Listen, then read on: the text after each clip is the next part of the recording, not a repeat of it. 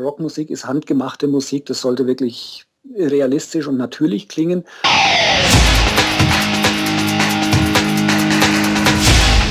Delamar, Musify Your Life. Hallo und herzlich willkommen zum Delamar Podcast auf www.delamar.fm. Der Podcast für Musiker und Musikbegeisterte. Mein Name ist Carlos Ansegunde und bei mir verrückt wie ein Huhn Matthias Müller. Hallo Internet, was geht? Und ebenfalls heute bei mir, schön, dass du den Weg hierher gefunden hast, Julian Angel. Hallo Internet, was läuft so? Wie geht's euch heute? Blenden! Ja, ja, ja, ja, Wahnsinn. Ich freue mich ja total, weil wir machen ja heute mal ein Anwenderthema. Oho. Ja, also was heißt Anwenderthema? Marketing ist ja die eine Sache, aber ich finde auch, äh, wir sollten mal wieder was machen, was mit konkreter Musik machen zu tun hat. Dafür sind wir ja auch bekannt und äh, da freue ich mich, dass wir heute so ein Thema haben. Ja, und mit Julian haben wir auch jemanden hier, der, das hast du in der Sendung, ich glaube vor zwei, drei Wochen hatten wir die aufgezeichnet, ähm, da hast du ja erzählt, du hast deine Musik sogar bis ins Fernsehen bekommen und hattest einen Top-Ten-Hit in Österreich. Das habe ich gehabt, ja. Ja. Und da haben wir, das heißt, auf der einen Seite die Kompetenz aus dem Fernsehen und Österreich sozusagen, auf der anderen Seite die Kompetenz im Hip-Hop.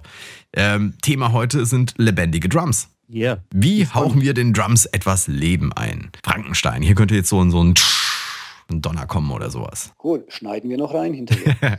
ja, genau, Matthias. Schneid, schneid mal hier einen Donner rein, weißt du? Oder, oder das, was, äh, doch genau, wie bei Kraft Zahl, weißt du? yeah. Nein, also mal ernsthaft, äh, lebendige Drums programmieren ist, glaube ich, eine der schwierigsten Angelegenheiten, wenn es ums Producing geht. Genau, Und ich, ich wollte ja. mal vorn, vorneweg sagen, natürlich, nicht jeder unserer Delamaris äh, hat nämlich einen Schlagzeuger äh, zu Hause, der ein mikrofoniertes Schlagzeug eben ähm, sein eigen nennt. Das wäre natürlich immer äh, besonders toll, jeden Beat und jede Musik, äh, die man macht, ähm, nochmal einen Schlagzeuger drüber spielen lassen, ähm, ist nicht bei jedem Budget eben möglich, da noch jemanden ins Boot zu holen. Und ja, ich mache meine Schlagzeuge, äh, Schlagzeugspuren äh, programmiere ich äh, meistens eben selber. Und ich fand auch, ähm, dass, dass der Julian auch seine Schlagzeugspuren äh, in manchen Stücken auch selber programmiert und er macht ja eine ganz andere äh, Musikrichtung als ich. Also hier bei mir eher Hip-Hop und Beats und bei ihm ähm, richtig mit Gitarren und äh, äh, Kopf, Kopf äh. Finde ich interessant, dass wir äh, im Vorgespräch äh, gemerkt haben, dass wir doch äh, äh, ein paar Sachen haben, die äh, sehr ähnlich sind von der Vorgehensweise. ja, ich meine, am Ende sind es Drums, am Ende geht es um den Groove Ja. und der sollte, wenn möglich, nicht maschinell klingen. So wie es äh, in vielen meiner frühen Produktionen immer der Fall war. Äh, da, als ich noch nicht wusste, was die Quantisierung beispielsweise ist. Und dann, dann klingen die Sachen sehr schnell statisch und wiederholen sich häufig und, und maschinell und werden, dadurch wird dann der, die Musik steril. Ne? Das ist ja das, denke ich mal, egal ob du jetzt Hip-Hop machst bei dir, Matthias, oder du jetzt äh, hier die, die Hardrock- oder Heavy-Fraktion bedienst, Julian. Im Endeffekt geht es doch darum, dass es nicht langweilig genau, so ist es, ja. Gut, dann Und fangen wir mit euren besten Tipps an. Dass sie fett klingen irgendwie. Also, ja, fett klingen ist wieder eine ganze Zeit. Du kannst auch einen maschinell klingenden Beat fett machen. Das geht schon. Also mein bester Tipp ist ganz ehrlich erstmal so was Psychologisches, die Scheu zu verlieren, seine Drums zu programmieren. Ich weiß mittlerweile aus der Rock- und Metal-Szene, wer alles oder wie viele dort ihre Drums äh, programmieren und es weiß keiner. Ja? Mhm. Und sagen wir mal, das war für mich immer so, so der, der über den Daumen gepeilt, die Bands, die so im Bereich äh, 3000, 3500 äh, Alben verkaufen, da lohnt sich oft gerade im Metal-Bereich, vor allem wenn es richtig komplex wird, äh, ist es einfach nicht im Budget drin, da einen Schlagzeuger hinzusetzen. Es sei denn, er ist wirklich verdammt gut. Ja. Aber also mir wurde von jemandem, von einem Schlagzeugerfreund, der selbst in so einer Band gespielt hat, in einer bekannten Band, wurde äh, gesagt, äh, dass er, also der konnte mir einige bekannte Namen aufzählen, wo das Schlagzeug einfach definitiv programmiert worden ist. Und deshalb, es ist gang und gäbe, man sollte es halt möglichst unauffällig tun. Ja. Mhm. Ich habe auch mal gehört, dass, äh, das, ich, ich will mal einen Namen sagen, also äh, Bonfire, ähm, der ist ja E-Dozent, glaube ich, in München irgendwie, äh, ist Mitglied der Gruppe äh, Ding und der tauscht äh, auch immer die Kick und die Snare immer aus. Also wenn man dem was zum Mixen und zum Mastern schickt, soll er angeblich immer ähm, die, den, den, den Sound der, äh, ja, de- des Schlagzeugs eben so äh, ummodeln, dass es immer gleich klingt irgendwie. Aber nur das so nebenbei irgendwie, wie man es auch machen kann. Ja, wobei ich glaube, mich erinnern zu können, entschuldige, wenn ich da reinspringe, Julian, ähm, ich glaube, mich erinnern zu können in dem Interview, das wir vor Jahren äh, geführt haben mit dem Charlie Bauerfeind, der so Halloween Rage, Motorhead und weißer Geier, was alles schon gemacht hat. Der hatte das damals auch erzählt, dass er zumindest Samples untermischt, wenn nicht austauscht, wenn, was die Kick und die Snare Drum geht, damit es dieses Boom Chuck so ja. richtig rauskommt. Oder, Matthias?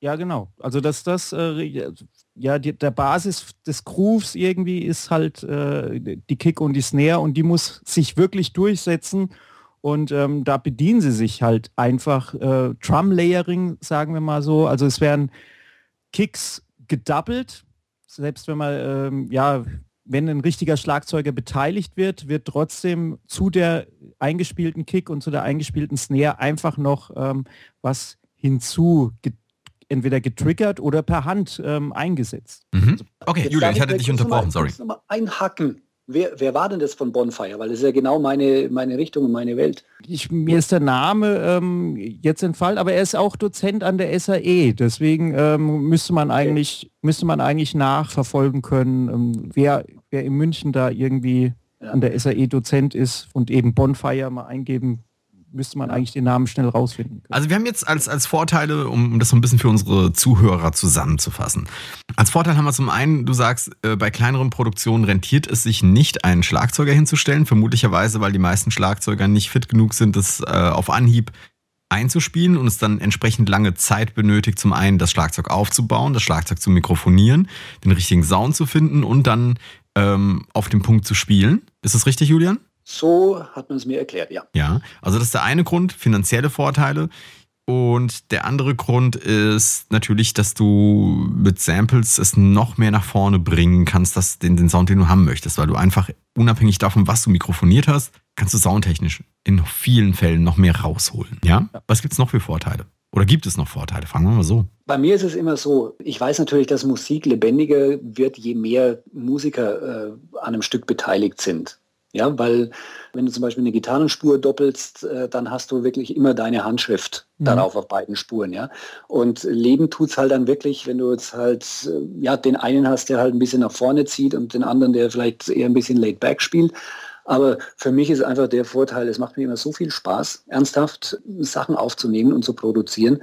Ich möchte gar nicht abwarten, bis irgendein anderer kommt und äh, irgendeinen Part übernimmt, sondern ich habe halt ein Instrument eingespielt, dann nehme ich das nächste auch noch und am Ende mache ich das alles selbst, weil es einfach riesen Spaß macht. Ja, und gerade dann, wenn du jetzt spontan irgendwas aufnehmen willst und wohnst jetzt zum Beispiel in einer Mehrparteienwohnung, dann kannst du ja auch nicht nachts um zwölf ein Schlagzeug aufbauen und anfangen zu spielen. Können schon. Die Frage ist, wie häufig. Ja. genau. Hast dann zumindest eine echte Polizeisirene, die du samplen kannst. Also äh, es ist hat, schon schwierig. Man hat auf jeden ja. Fall, man hat auf jeden Fall das, was Julian auch gerade äh, gesagt hat, man hat halt alle Fäden in der Hand. Also man muss, ja, es kommt eben auf deine, deine Mitmusiker an, also wenn die auch sehr, sehr eigen sind und sehr eigene Ideen haben und äh, ihr dann nicht immer in musikalischer äh, Einheit lebt, dann und die versuchen eben ihre Handschrift in deinen Song ähm, sehr reinzukriegen und dir gefällt es einfach nicht, äh, ist, ist es natürlich einfacher, so ein, so ein Schlagzeug vielleicht auch selbst zu programmieren, ohne damit man eben keine Kompromisse machen muss. Vielleicht genau. ist das auch nochmal so ein Grund. Okay, und was sind jetzt so, so die Tricks, womit arbeitet ihr dann? Also ich vermute mal, die werden ja relativ unterschiedlich sein, wenn du, wenn du auf der einen Seite Hip-Hop, auf der anderen Seite äh, jetzt meinetwegen Heavy produzierst. Also ich habe verschiedene äh, Arbeitsweisen, sage ich mal. Also der eine, ähm, wo ich auch äh, ja selber was einspiele mit, mit einer MPC oder mit einer Maschine, halt mit einem Triggerpad, sagen wir es mal so, ohne eine Marke zu nennen. Dem Triggerpad selbst Fingerdrumming, ähm, einen Groove einzuspielen, das fordert natürlich äh, ein bisschen Übung, aber das bringt schon sehr viel. Und ein zweiter Weg, und da bin ich dann mit Julian äh, sehr ähnlich, das Ganze mit, äh, mit, mit, mit Samples, also mit wirklich Wave zu arrangieren auf Audiospuren. Und, ähm, Was meinst du mit Wave-Stücken?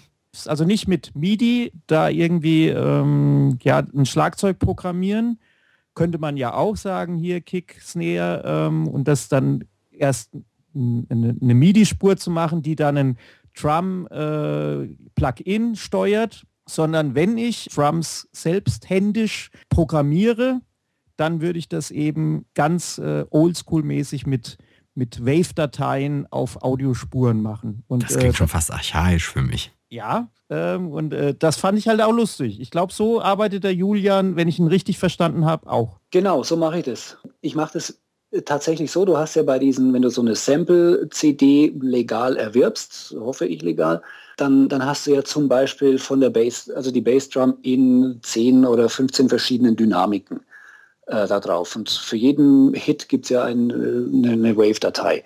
Und diese einzelnen äh, Wave-Dateien lade ich dann tatsächlich auf meine Spur. Und wenn ich zum Beispiel so einen ganz äh, klassischen Dumm-Duff, Dumm-Dumm-Duff Rhythmus habe, dann hast du dabei auf jeden Fall schon mal drei verschiedene äh, Bass-Drums und zwei verschiedene Snares gehört. Also sprich schon die gleiche Bassdrum, die gleiche Snare, aber jeweils in drei verschiedenen äh, Dynamiken. Mhm. Ja, die dann auch nicht, die dann auch nicht äh, mit Lautstärke lauter und leiser gemacht werden, sondern je nachdem, wie fest du draufschlägst oder drauf trittst, klingt diese Trommel ja auch immer wieder anders. Mhm. Und damit das auch wirklich äh, lebendig klingt, äh, nehme ich da zum Beispiel für eine, für eine Strophe mit Hi-Hat oder so, äh, habe ich da mindestens äh, sechs, sieben verschiedene Hi-Hats in so einer achttaktigen Folge drin. Okay. Und jedes Mal ja, also ein anderes Sample. Genau, ja, also die dann auch immer mal natürlich so gegen, machst du halt in der, in der Rockmusik so oder in vielen anderen handgemachten Musiken auch, dass du zum Beispiel dann äh, gegen Ende der Strophe halt äh, ein bisschen fester auf die Hi-Hat schlägst oder die ein bisschen aufmachst und solche Geschichten. Und äh, das äh, schaue ich, dass ich dann so noch hinbekomme. Dass ich also da auf diese Details lege ich wirklich Wert. Auch wenn sie manchmal dann im Mix untergehen, aber ich habe es zumindest gemacht. Okay, aber was ich nicht ganz verstehe, ich meine, äh, also ich verstehe den Punkt, wo du sagst, du nimmst unterschiedliche Samples, damit das Ganze dynamisch wird, damit das mehr klingt, als wäre es ein echtes Schlagzeug. Alles okay. Aber das können doch die Plugins, die, die, die äh, üblichen Drum-Plugins, die es da draußen gibt, können das doch auch. Also warum, warum Waves setzen? Das ist doch voll viel mehr Arbeit als MIDI. Das, äh. das sind wir wahrscheinlich Control-Freaks einfach irgendwie. Also ich habe ich habe auch einfach äh, so, so bei diesen, bei diesen Schlagzeug-Plugins habe ich, also solange man im MIDI bleibt, ähm, habe ich immer so das Gefühl, ah, irgendwann wird es unteilt. Also je mehr, je mehr man Plugins dann so reinlädt und äh, irgendwann habe ich so das Gefühl, mh, hm, äh, es, es, läuft ein bisschen jetzt durcheinander. Und ähm, wenn du aber mit, mit Waves Dateien arbeitest, ist mein Gefühl, es bleibt immer an derselben Stelle, so wie ich das dahingesetzt habe, da bin ich absolut sicher. Was ich mir, ja, was ich auf jeden Fall, äh, Mittelweg würde ich mir eingehen lassen, also so ein Plugin zu nehmen, das äh, jede einzelne Spur rauszubouncen und dann nochmal ähm, mir die einzelnen Spuren nochmal in einzelnen äh, anschauen und die vielleicht ein bisschen noch optimieren. Ähm, das würde ich mir noch eingehen lassen, aber äh, eine ganze Produktion mit einem Plugin zu machen, was ich nicht in Wave umgewandelt habe, da komme ich, also da, da wird mir unwohl dabei so ein bisschen. Okay. Schön. Okay, also ich kann es nicht so, so richtig nachvollziehen. Ich erinnere mich früher, vor vielen Monden, war das tatsächlich so, dass du mit MIDI äh, und, und Audio, wenn die zusammengelaufen sind, irgendwie Stabilitätsprobleme hattest. Und äh, da gab es dann DAWs, in denen du dann Haken setzen musstest für bla bla bla Clock und weiß ich nicht was. Ich habe allerdings in den letzten Jahren das Gefühl eher gewonnen, dass es, dass es ziemlich gut geworden ist. Also kann es. Aber was, was empfehlt ihr beiden denn jetzt äh, dem Delamari, der jetzt sagt, okay, ich fange jetzt an, meine eigenen Drums zu programmieren? Sagt ihr ihm, geh auf, auf, auf eure Methode, jetzt mit, mit Samples in, in die DAW setzen, an den richtigen Punkt oder lieber mit einem Plugin beginnen? Ich kann, ich habe keine Ahnung, wie man so ein Plugin bedient, wenn ich ganz ehrlich bin. Also von daher sage ich klar, nimm diese Methode und okay. setz diese Wave-Dateien da einzeln rein. Du hast also wirklich halt die Möglichkeit, dann auch mal so ein paar einzelne Beats zu nehmen und äh, kannst die dann ein bisschen davor oder ein bisschen zurückrutschen oder du kannst bei, was ich ganz cool finde, gerade wenn sich so eine Bassdrum so ein bisschen steigert, ja, so dam, dam, dam, dam, bam, bam, dam. Äh, ich setze zum Beispiel immer gerne mal so, so leichte Fade-Ins an den Anfang, dass sie ein bisschen weicher kommen zum Beispiel mhm. und äh, zusätzlich zur Steigerung dazu. Und äh, da haben wir auch vorher kurz darüber gesprochen, du findest kaum einen Schlagzeuger, egal wie gut er ist, der wirklich jeden Schlag hundertprozentig äh, exakt spielt. Und ich mag mich jetzt halt nicht auf irgendwelche Humanizer-Tools oder sonst wie, wie auch immer sie heißen, äh, verlassen, sondern ich mache das dann wirklich nach meinem Geschmack. Und habe zum Beispiel jetzt äh, vorhin einen Song äh, angefangen zu programmieren, Da geht natürlich, geht halt die Bassdrum wirklich in Vierteln 1, 2, 3, 4 durch und die Snare dann auf die 2 und die 4 praktisch synchron mit der Bassdrum. Und damit es halt ein bisschen natürlicher äh, klingt, äh, verrutsche ich dann manche Snare Drums minimal nach vorne, die nächste wieder ein bisschen nach hinten, äh, damit es dadurch einfach ein bisschen nicht so steril klingt, sondern eben ein bisschen fetter, wenn diese Drums halt minimal äh, versetzt zum Klingen kommen. Mhm. Also was ich an diesen Plugins ganz toll finde, das ist das, was in den letzten Jahren hinzugekommen ist, die kommen nämlich inzwischen mit ganz vielen MIDI-Patterns, fertigen, eingespielten Grooves, die man dann selbst arrangieren kann und in seine Songs reinziehen, wo dann eben genau dieses ein bisschen davor, ein bisschen danach, das passt alles. Für, für mich zum Beispiel, wenn ich meine Skizzen aufnehme, wenn ich Ideen habe zu einem Song und einfach nur möchte, dass der irgendwo als Wave am Ende äh, gebounced ist, damit ich mich dran erinnere, damit ich ihn nicht aufschreiben muss. Also nicht, dass ich es könnte, ich kann keine Noten ernsthaft schreiben. Da würde ich Jahrhunderte benötigen. Aber damit, damit der Song halt irgendwie als Idee da ist, äh, nutze ich die und, und die funktionieren ziemlich gut. Und ich habe auch schon in einigen Produktionen diese fertigen MIDI-Drums äh, ein bisschen editiert, ein bisschen den Rhythmus verändert, damit es nicht ist, äh, genau gleich ist. Ähm, teilweise auch mal den Groove verändert mit der Quantisierung. Und die Drums selbst klingen eigentlich auch ganz gut. Also ich habe da sehr gute Ergebnisse mitgemacht. Ich finde gerade eben diese Patterns, also da macht ihr euch vielleicht mehr Arbeit, als notwendig ist. Könnte natürlich sein. Dafür haben wir die volle Kontrolle. Sehr gut. Ja, ja, aber du hast doch mit MIDI auch die volle. Also ich, ich, ich muss ganz ehrlich sagen, ich, ich kann es nicht ganz nachvollziehen. Ich kann es nicht ganz nachvollziehen. Ich nehme so ein Pattern rein, das ein Schlagzeuger irgendwann mal eingespielt hat. Meinetwegen bei, den, bei dem einen Plugin spielt dann der Schlagzeuger von ähm, so einer schwedischen Heavy Metal Band irgendeinen Groove ein und, und der sitzt, der passt, der ist auch wahrscheinlich 20 Mal eingespielt worden, bis er genau so perfekt gesessen hat. Den ziehst du dir in deine DAW rein und wenn dir die Kickdrum an der Stelle nicht passt, veränderst du sie einfach. Ja gut, aber das, das Layern jetzt von der, wenn, wenn du sagst, ich will jetzt diese Kick äh, nochmal doppeln oder triggern, wenn du jetzt zum Beispiel mit einem mit diesem Sennheiser Plugin zum Beispiel arbeitest, ähm, was ja sehr gut ist und ähm, was einige interessante Grooves auf jeden Fall schon mitliefert. Aber wenn man da jetzt wirklich das auf, auf, auf Metal anpassen möchte und eben dann die Drums äh, layern möchte, da noch zwei äh, andere Kicks eben und oder noch eine andere Snare mitspielen lassen will, finde ich das eben besser, wenn man das mit, mit den Waves macht. Und ich sage dir auch warum. Und zwar liegt das an der Phase. Du kannst eben, äh, wenn du auf dieser Waves-Ebene arbeitest, genau sehen, wie sitzt denn die Phase von diesen beiden äh, Samples? Ergänzen die sich oder ähm, sind die ein bisschen gegeneinander verschoben?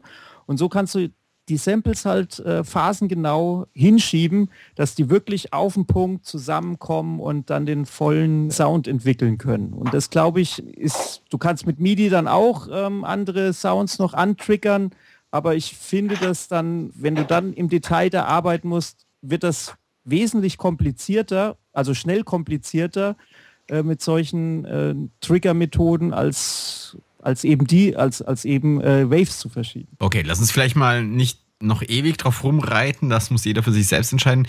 Ich versuche euch lieber noch mal ein paar Tricks zum Grooven ja, herauszukitzeln. Was macht ihr sonst noch? Was ich äh, festgestellt habe, ich bin kein Freund von Kompression auf dem Schlagzeug. Äh, ist leider ein Trend, gerade im, im Rock- und Metal-Bereich. Es wird gequetscht, was das Zeug hält, sodass gerade die Snare Drum nicht mehr richtig zündet. Ja, die klingt nur noch nach Tok, Tok, Tok, aber sie klingt nicht mehr nach Snare und explodiert nicht mehr. Und ich finde, das ist jetzt meine Erfahrung, also die meine Ohren gemacht haben, dass eine Snare einfach dann richtig zündet, wenn sie völlig natürlich daherkommt. Also ohne Kompression. Deshalb, das ist so mein Tipp, die Snare auf jeden Fall aus irgendwelchen Kompressionsgeschichten komplett rauslassen. Was ich ganz gut finde, wenn man jetzt eine, eine, sehr volle Produktion hat, wenn du wirklich zwei fette Gitarren hast, noch äh, eine dicke Keyboardfläche oder so, da finde ich es dann wieder ganz cool, wenn das äh, Schlagzeug äh, ein bisschen heftiger, ohne die Snare Drum, äh, zum Beispiel auf dem Bus liegt und äh, Kompression hat und dann zum Beispiel Hi-Hat immer so ein bisschen in die Lücken mit äh, nicht so sehr pumpt, aber ein bisschen halt dann, wie sagt man ja, halt immer ein bisschen mal in die Lücken rein, äh, ein bisschen lauter wird und so. Das äh, gibt dann, gerade wenn du ein bisschen nachlässig warst mit den kleinen Details, äh, gibt dir das noch ein bisschen Leben am Ende in die Geschichte rein. Wie hast du denn deine, deinen Song quasi aufgebaut? Also ich meine, in Intro, bestimmt Intro Part 1, äh, Bridge oder gleich Hook und dann Part 2. Wie programmierst du dann das Schlagzeug? Ist, je, ist, ist wirklich bei dir von vorne bis hinten ähm, kein Part zweimal in deinem Schlagzeug, äh, in deiner Schlagzeugprogrammierung. Also es ist überall auf jeden Fall immer irgendeine bestimmte Varianz zu hören. Oder sagst du, ach, so viel Mühe mache ich mir jetzt auch nicht. Part 1 ist ähnlich gespielt wie Part 2, da kann ich das auch so programmieren. Weil bei Hip-Hop ist es nämlich so, ähm, quasi von, vom Loop basierende, dass es oftmals eben genau gleich bleibt, eben äh, das Schlagzeug.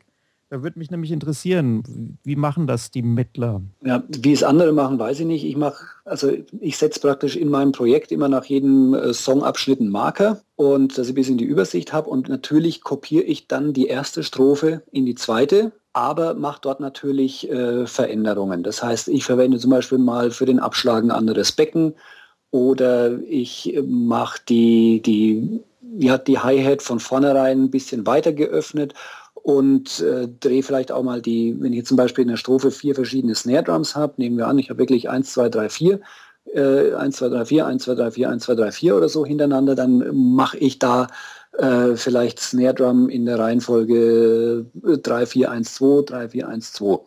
Ja, oder vertausche einfach immer ein paar vereinzelte Schläge und natürlich die Fills und Breaks mache ich auch jedes Mal anders. Mhm. Also ist auf jeden okay. Fall auf, ist auf jeden Fall aufwendiger als, als bei Hip-Hop, wo eigentlich der Basis-Groove irgendwie acht Takte äh, ja, funktionieren muss. Also bei diesem Oldschool-Hip-Hop, sage ich jetzt mal. Und da muss der Basis-Groove funktionieren und der wiederholt sich ja die ganze Zeit dann im ganzen Song eigentlich immer durch. Da wird oftmals nicht so variiert. Aber äh, ich glaube auch, ja, mittlerweile sollte man auch da mal drüber nachdenken, ähm, vielleicht ebenso von den anderen, von den anderen Musikern ein bisschen sich was abzuschauen und ich glaube, das ein bisschen aufbessern äh, kommt, glaube ich, ganz gut. Also ich finde was, was Hip-Hop angeht, fand ich es immer krass, dass es einige Künstler gibt, äh, also nicht nur, nicht nur Amateure oder Semi-Pros, sondern auch Professionelle, die tatsächlich mit acht Takten Loop äh, einen ganzen Song irgendwie füllen. Und ähm, fand ich immer sehr einseitig. Ja, ist, glaube ich, sehr schwierig, wirklich acht Takte ähm, dein, dein, dein Groove so spannend zu machen, dass, dass, äh, dass die Leute nicht nach drei Minuten sagen, boah, hör mir auf, sondern ähm, gibt ja Songs, die sind wirklich so rudimentär und einfach gehalten ähm, und trotzdem so spannend, dass, dass man nach drei Minuten immer noch sagt, äh, ja, kann noch ein bisschen laufen. Ja, Okay, also Variationen haben wir abgedeckt. Wir haben äh, das Setzen abgedeckt. Noch mehr Tipps. Hier, Butter bei die Fische. Unsere Zuhörer wollen danach groovendere Beats erstellen oder Schlagzeugspuren. Ja, nehmen wir halt mal den, den simpelsten von allen, aber er wird halt echt tatsächlich oft vernachlässigt. Es sollte realistisch sein, was da gespielt wird oder programmiert wird. Ja, also äh, ein Schlagzeuger sollte tatsächlich in der Lage sein, sowas zu spielen. Ich kenne genug äh, Produktionen, wo halt äh, die Hi-Hat durchläuft, während oben drüber irgend so ein, so ein Fill über die ganzen Toms äh, läuft, ja, was in Wirklichkeit keiner spielen kann. Oder habe ich kürzlich äh, auch im, im, im Rock-Bereich eine sehr angesagte Band gehört, die haben halt Schlagzeuger, hat Double Strokes auf das Snare gespielt und gleichzeitig kam halt so ein China-Becken dazu. Mhm. Geht halt echt nicht. Und was halt auch noch ganz, das wollte ich nach dem Matthias noch kurz einhaken, äh, wenn du halt variierst von Strophe zu Strophe oder von einem Refrain zum anderen, äh, sollst du halt auch aufpassen, nicht gleich dein ganzes Pulver äh, zu verschießen, was äh, komplexe äh, Fills oder Breaks angeht. Ja, weil es natürlich ein bisschen doof, wenn der aufwendigste Break nach der ersten Strophe kommt und nicht im letzten Schlussrefrain oder so.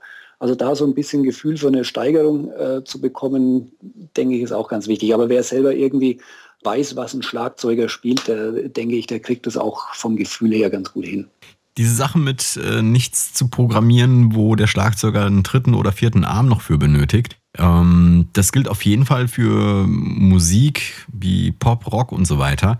Vor ein paar Jahren noch mehr als heute. Die Frage ist, warum? Also ich meine, im Hip-Hop ist es ja egal. Da gibt es ja den Schlagzeuger eigentlich nicht. Das heißt, da kann, da kann was auch immer gespielt werden im Schlagzeug. Aber woher rührt das denn, dass, dass äh, das weniger klasse ist, wenn ich jetzt plötzlich meinetwegen, wie du sagtest, hier den, den Double Stroke und die, das China Back noch dazu? Klar, äh, Rockmusik ist handgemachte Musik. Das sollte wirklich realistisch und natürlich klingen. Und du hast dann die Geschichte zum Beispiel, wenn du deine fertige Produktion dann zur Rezension durch vermeintliche Experten freigibst. Ja, also sprich, du bemusterst die Medienwelt damit und manche hören tatsächlich raus, wenn du einen Drumcomputer hast und bezeichnen das dann auch so. Aber ja, du solltest denen natürlich jetzt nicht gleich die Steilvorlage geben äh, dafür, dass sie dich fertig machen.